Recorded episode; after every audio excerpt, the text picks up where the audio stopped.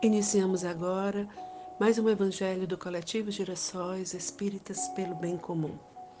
O nosso Evangelho é um estudo sequenciado de o Evangelho segundo o Espiritismo. E neste momento nós vamos ler um trecho do capítulo 24. Não coloqueis a, não coloqueis a candeia sob o alqueire. Itens 11 e 12, que estão intitulados como não são os que gozam saúde que precisam de médico. Antes, quero convidar todo mundo a fechar os olhos, a serenar suas ideias, seus pensamentos, para se recolher em prece. Deus Pai, Senhor da vida, te louvamos, Deus amado, teu poder e tua glória, e te agradecemos a dádiva de viver. Te pedimos, bom Deus, teu amparo e tua misericórdia ante as nossas fragilidades morais. Nos ampara com os teus anjos. Permite que o anjo da guarda de cada um de nós possa nos envolver neste momento, para que possamos, Senhor, ter ânimo para perseverar em tua direção. Olha, bom Deus, àqueles que estão nas penitenciárias Brasil afora que vivem em condições insalubres. Permite, Senhor, que a luz do teu conhecimento chegue até eles e eles possam rever suas escolhas ruins. E também, bom Deus, acorda os nossos olhos para a indiferença moral que nos faz ignorar a dor que estas pessoas vivem nas penitenciárias. Senhor, Ensina-nos, ensina-nos, Senhor, a perdoar. Neste momento, eu rogo a presença de Jesus Cristo, Mestre amado, para que Ele, junto conosco, nos inspire boas reflexões para as lições do Evangelho de hoje. Não são os que gozam saúde que precisam de médico. Estando Jesus à mesa em casa desse homem, Mateus, vieram aí ter muitos publicanos e gente de má vida, que se puseram à mesa com Jesus e seus discípulos. O que fez que os fariseus, notando-o, dissessem aos discípulos: Como é que o vosso mestre come com publicanos e pessoas de má vida? Tendo-os ouvido, disse-lhes Jesus: Não são os que gozam saúde que precisam de médico. Mateus capítulo 9, versículos 10 a 12. Jesus se acercava principalmente dos pobres e dos deserdados, porque são os que mais necessitam de consolações, dos cegos dóceis e de boa fé, porque pedem se lhes dê a vista e não dos orgulhosos, que julgam possuir toda a luz e de nada precisar. Essas palavras, como tantas outras, encontram no Espiritismo a aplicação que lhes cabe. Há quem se admire de que, por vezes, a mediunidade seja concedida a pessoas indignas, capazes de a usarem mal. Parecem, dizem, que tão preciosa faculdade devera ser atributo exclusivo dos de maior merecimento. Digamos, antes de tudo, que a mediunidade é inerente a uma disposição orgânica de que qualquer homem pode ser dotado, como da de ver, de ouvir, de falar. Ora, nenhuma há de que o homem, por efeito do seu livre-arbítrio, não possa abusar. E se Deus não houvesse concedido, por exemplo, a palavra senão aos incapazes de proferirem coisas más, maior seria o número dos mudos do que os dos que falam.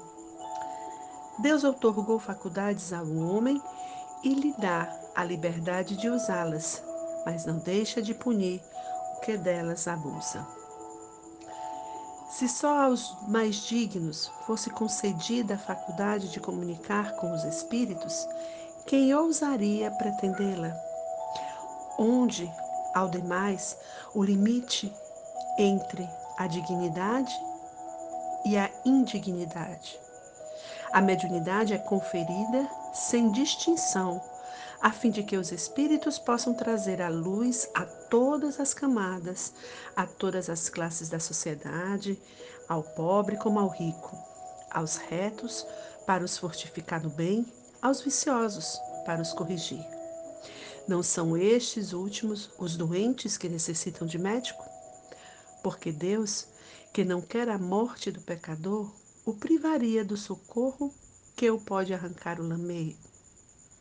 Os bons espíritos lhe vêm em auxílio e seus conselhos dados diretamente são de natureza a impressioná-lo de modo mais vivo do que se os recebesse indiretamente.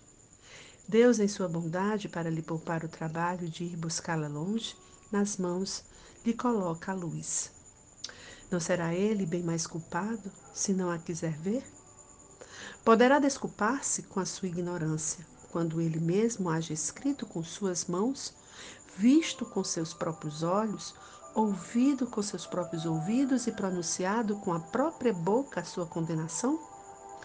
Se não aproveitar, será então punido pela perda ou pela perversão da faculdade que lhe for otorgada e da qual, nesse caso, se aproveitam os maus espíritos para o obsidiarem e enganarem, sem prejuízo das aflições reais, com que Deus castiga os servidores indignos e os corações que o orgulho e o egoísmo endureceram.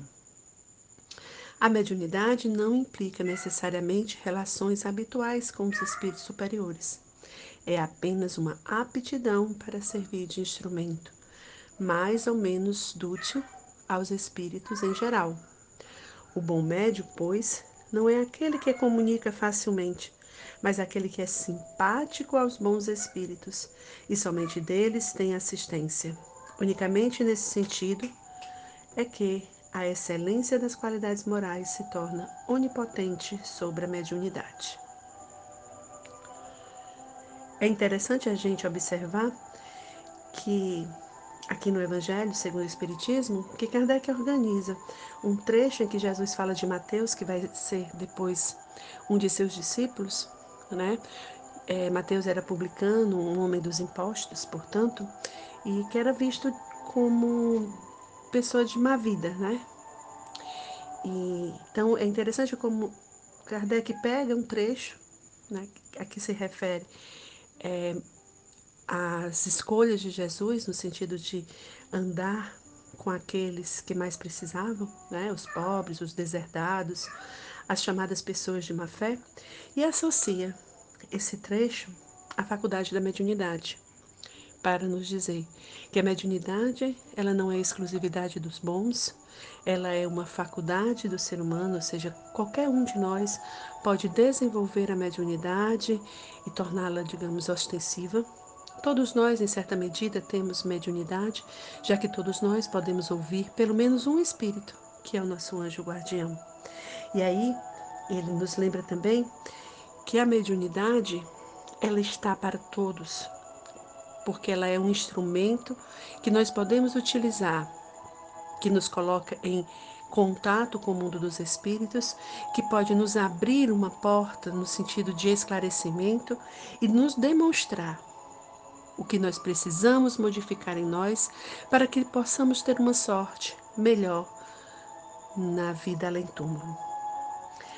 É importante, então, que aqueles que já se encontram, que já se percebem médiums, Percebam a dádiva que tem de ser um instrumento que liga o mundo espiritual a este mundo de encarnados e que possa tirar lições e usá-las em seu aprendizado, em seu progresso moral, sob pena de no futuro se arrepender, se arrepender de ter desperdiçado um conhecimento que poderia ajudar a levar a felicidade verdadeira, que é a felicidade de quem vive em Deus.